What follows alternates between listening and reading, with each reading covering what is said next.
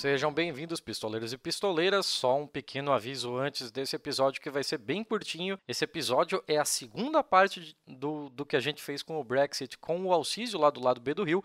Então, se você tiver um pouco perdido de tudo que está acontecendo aqui, na verdade, ele é um complemento. Pare, ouça primeiro a parte 1, depois você volta aqui e pode tirar suas próprias conclusões. E eu acho que é isso. Se você quiser, se tem alguma coisa ali que você não pegou, é, precisa entender um pouco melhor, esse episódio ele está transcrito tanto em português quanto em inglês lá no pistolando.com. Se você quiser mandar algum tipo de feedback para a gente, até para responder sobre como foi essa pequena experiência que a gente fez aqui, nunca havíamos feito um episódio em inglês, entre em contato conosco, pode ser no e-mail contato@pistolando.com, pode ser pelos comentários do próprio site pistolando.com, ou então você pode usar as redes sociais. Estamos tanto no Twitter quanto no Instagram como @pistolandopod. Eu acho que é isso. Bom episódio para todos. Okay. Uh, so, hi, nice to meet you. Shall I call you Chris? Yes, Chris is fine, yeah. Okay. We usually start by asking our uh, guests to introduce themselves to our, to our listeners. So, if you could just say who you are, where you are, and why we've invited you. Okay. So, my name's Chris Bickerton. Um, I'm based at the University of Cambridge. Um, I teach and work and research mainly on contemporary European politics. Uh, and I've been following, I suppose, like everybody um, who's interested in politics in the UK, uh, the Brexit process for the last three years. Um, and I'm particularly interested in the uh, the response of the, the left, I suppose, to European integration and to the position of the British left on, on Brexit. Okay, so you are exactly what we needed today. Good. Thank, thank, thank goodness for Marta. Uh, okay, so we would like to know. It's, this is going to be short because we still need to transcribe and translate this, like I told you. So, uh, we after watching a video, an interview with Galloway, and he was mentioning the need to go to move shift further to the left because what we consider left today is not working. It's too far away from workers, from people. Uh, it doesn't communicate. It does. It can't relate. It's become a kind of. He talks about uh, a bourgeois left mm-hmm. which doesn't really relate to what people are actually going through. So we need, according to him, a shift further to the left. Do you think that's the case? Do you agree with him? Uh, I think it's probably a bit more complicated. I think um, the British Labour Party has done two things over the last few years, uh, and they've been going in opposite directions. So, sociologically, the party has definitely become dominated by quite young voters based in urban sort of centres, you know, based in big cities, in London particularly, and some of the southern university towns. Uh, I suppose a kind of middle class, intellectual, you know, quite young um, uh, group of voters, but also especially the membership. Um, ideologically, though, the party has gone very much to the left. Um, since Corbyn became leader, uh, the Labour Party has really given up a lot of what we used to call New Labour. Um, and has become much more committed to uh, to socialism, at least in the language of the party leaders, um, and the manifesto which they presented in the last uh, in the elections last month was a pretty radical left-wing manifesto committing itself to socialist transformation. So I think the problem with the Labour Party is not that it's become a bourgeois party in the way that Galloway says. Um, the problem is if you want to be more specific, it's that you have this contradictory movement between its ideological lurch to the left and its sociological movement towards the center. Mm, okay. Why why do you think that uh, this group, the left, has been dominated by this group of more intellectuals and so on? What what's happened? Why is it not dominated by workers and unions the way it, it's supposed to be? Maybe in people's minds, when we think of the left, we think of workers right? And what happened? Why is this a kind of intellectual elite now that's running things? Yeah, it's it's interesting. I think um, there are probably lots of different reasons. Um, and the Labour Party, certainly in the UK, hasn't given up its formal relationship to the unions, and the unions, especially some of the unions, um, such as Unite, play a very important role in running the party, um, and the financial dependence of the party on the unions and the contributions that unions make still exists. So, mm. I suppose what I said about its kind of sociological transformation should be uh, combined with the fact that you know its origins as a party set up by trade unionists, by by workers, self-organizing and self-representing. Um, that still, I suppose, survives in this relationship they have to the unions. Um, however, you know, as we know, uh, certainly in the case of the UK, um, the role that the unions play in structuring social life is very different from what it once was. Um, the effect of um, the Tory government in the 1980s on the British trade union movement was very severe.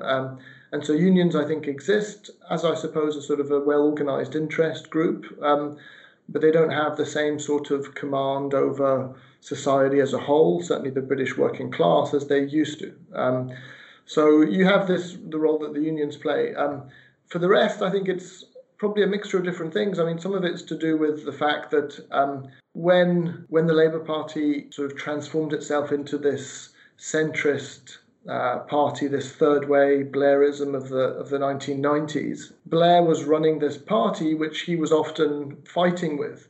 The activists were often ideologically much more to the left than the than the leadership of the party, and so what Blair tried to do was to try and cut out, if you like, the more sort of activist part of the Labour Party membership and made it much easier for members to join. It was possible to join the Labour Party and not really do very much, almost like you would join sort of, I don't know, Amnesty International and pay mm-hmm. your sort of monthly contributions. Uh, it was very different from what it meant to be a party member, where you would go to meetings weekly and sort of be involved in organising the local party um, uh, committees and things. Um, so he transformed the membership in that way um, as a way of uh, freeing himself of the of the Labour Party and appealing much more directly to voters. What's happened since Corbyn is that many people have joined the party, uh, and the election of the leader was opened up to ordinary members rather than just members of the parliamentary party, just MPs. Um, and the nature of that membership, I think, has um, is very different. Um, it is much more sort of uh, activist and much more involved. And so I think there's a kind of generation of people who are not necessarily representative of society as a whole, um, which is much more diverse and much. Uh, uh, and but but nevertheless, it's quite an organised group. I mean, groups like Momentum, uh, which is a sort of an activist organisation within the Labour Party.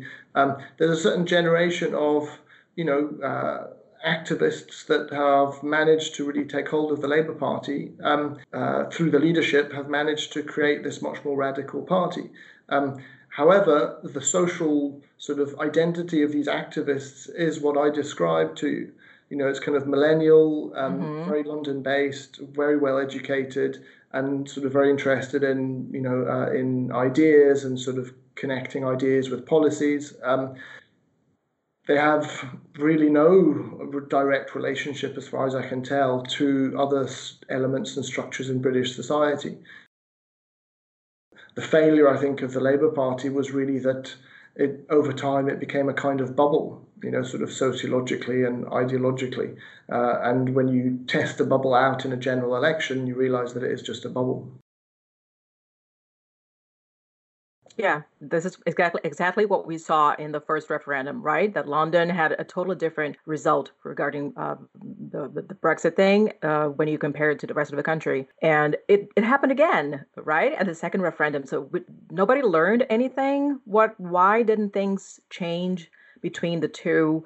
Uh, what happened? Because maybe people were expecting a different outcome because we kind of understood what had happened the first time, and then it all happened again is it uh, something like, okay, so they want to leave, just let them and they'll see what's good for them, or something else failed even more than it had before? What do you think happened? So when, when you say when you talk about the first and the second referendum, what do you mean exactly? Uh, because the first time it happened, it was quite a shock. Nobody was expecting it, and we You saw this in big 2016? Yes, uh, because we saw a big difference between London and the rest of the country, and nobody was expecting that because it didn't seem feasible to anyone that people would think about it and actually come to the conclusion that it would be a good idea to leave Okay. uh, the EU, right? And then it happened again, and then we have now we have Boris Johnson, and we have all this stuff that nobody understands where it came from. So I. From what I've heard around here in Italy, some people were commenting on this, and in Brazil too. People are like, "What? What happened?" Because we thought we had understood what happened the first time, so maybe something was supposed to to have been done to change it and to have a different outcome this time. And then, boom. so what happened? I mean, I think um, I suppose it's a lesson in having to be a little bit wary about the way you inform yourself and where you get information from, um, because it's possible, as I said, for people really to operate in a kind of bubble. Um, hmm uh, I think um, some of it is to do with the sort of the mis- misinterpretation, I think, of the original Brexit vote. Um, back in 2016, when people voted to leave the European Union, um, the reaction by many people who were very favourable to the European Union was that people had been misled. Um, hmm you know, they had been misled by these slogans, which were really just lies, and people were confused about what they were voting for. Um, they were mistaken. Um, and after three years, it becomes more evident that, you know, it was all a mistake, and therefore people will realize and vote differently. And I think, you know, from the very beginning, that was always a, a very um, dangerous reading of why people vote. I think people voted uh, in large part because they decided that they did want to leave the European Union. Um, and it was uh, not really because they were mistaken, it was really about their views about the European Union. Um, now, if you fast forward to 2019, at the end of 2019, um, you had a lot of people who had gone through these years of, you know, parliamentary debates and negotiations and lots of votes that were rejected. And what they saw was this inability of Parliament to simply deliver the result of the referendum. And you had one uh, party that said, "Look, we will, you know, get Brexit done," was their slogan. Um, and if what you care about is leaving the European Union, then you vote for the party that will take you out of the European Union.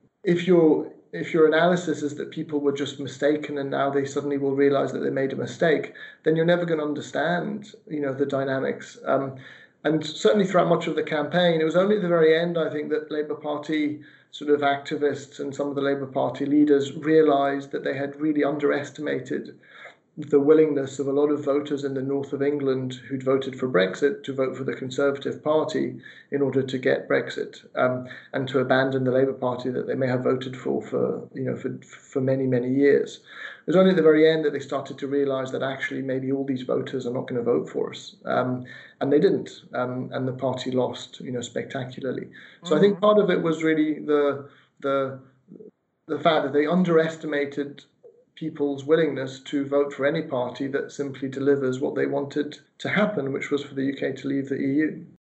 Do you envision uh, unions becoming stronger after this as a reaction to this loss of connection with actual workers? Uh, trade unions, do you mean? Yes.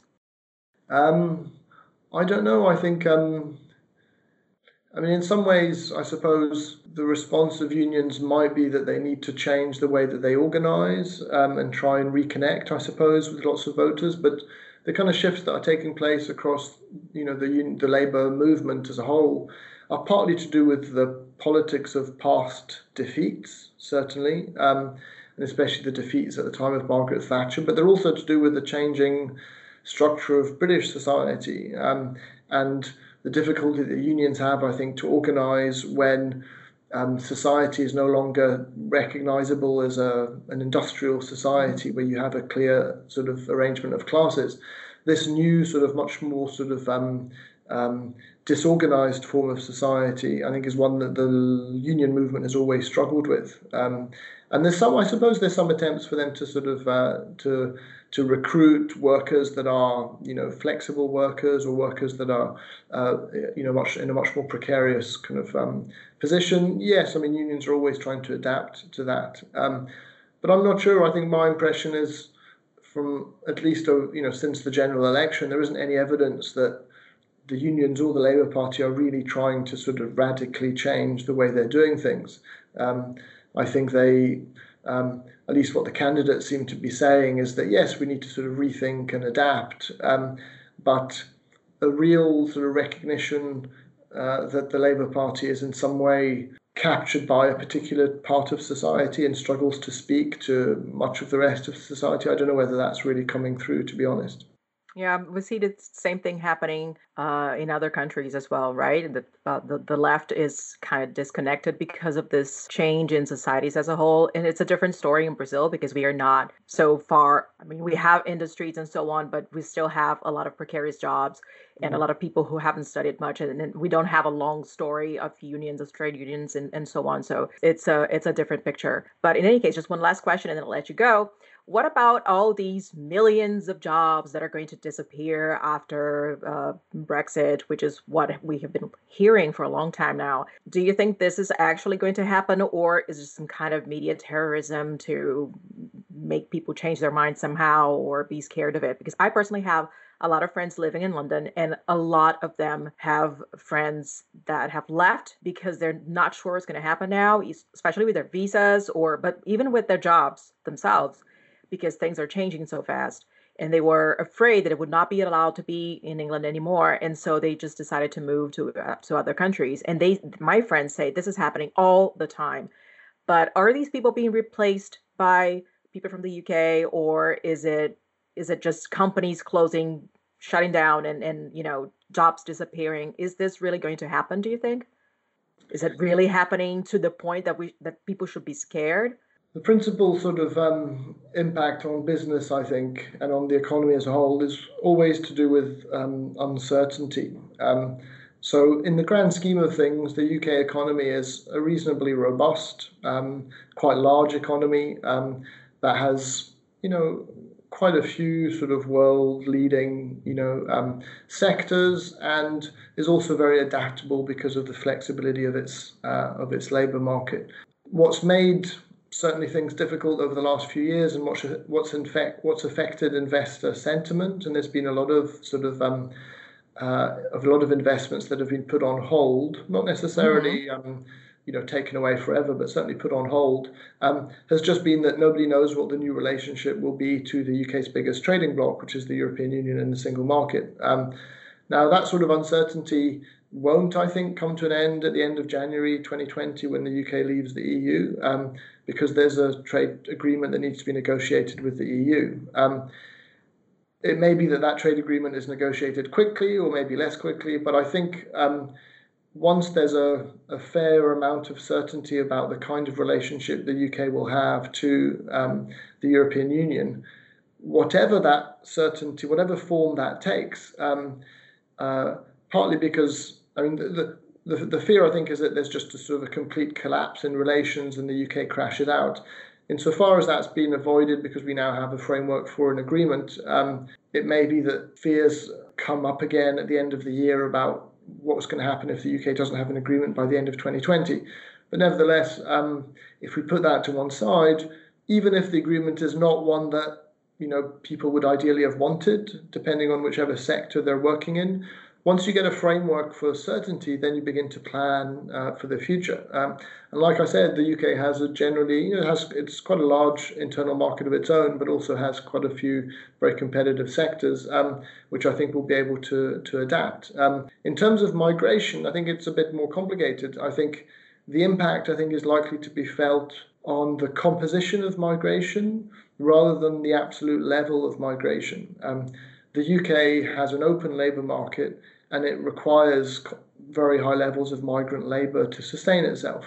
Um, it's impossible, I think, to really conceive that overnight migrant labour would be substituted for British workers. They just simply don't exist. Um, over time, I would hope certainly that British companies would start to invest more in training their own employees, um, which they always uh, many of them managed to avoid investing in any sort of training because they could always hire someone else. Um, and that's one of the great failures, I think, of an open labour market is that for a, an employer's perspective, not from the worker's perspective, from an employer's perspective, it's great because you don't have to invest in your own employees because they have no bargaining power because you can just employ someone else. Mm-hmm. Uh, and we've seen already since 2016 that uh, been there's been more investment by employers in training and also in some aspects of um, technology and automation simply because they're being forced actually to invest in ways that they didn't have to before because they could just rely on um, relatively cheap labor.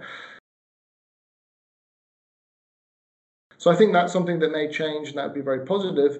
But in terms of migration, it's more likely, I think, that if there are any sort of um, there's an effect, it's going to be that less EU workers will be based in the UK, um, but more workers from non EU countries um, would come in. So workers from Latin America, workers from the uh, from the Indian subcontinent, they would come um, and work in the UK simply because they would be as competitive as somebody coming from the European Union, and uh, and so the composition of the UK's kind of migrant population could become a little bit less European and a bit more global. I think that's um, a possible effect. Mm-hmm. Okay. All right. Thank you very much for your time. Um, and I'll stop recording now, and I'll send you the link when uh, okay. we publish the episode, just so you can um, see what it looks like. Excellent. Thanks a lot. Okay. This was, this was really nice. Thank my, you. My, my pleasure, and good talking to you. Thanks. Ciao. Bye bye. Okay. Bye bye.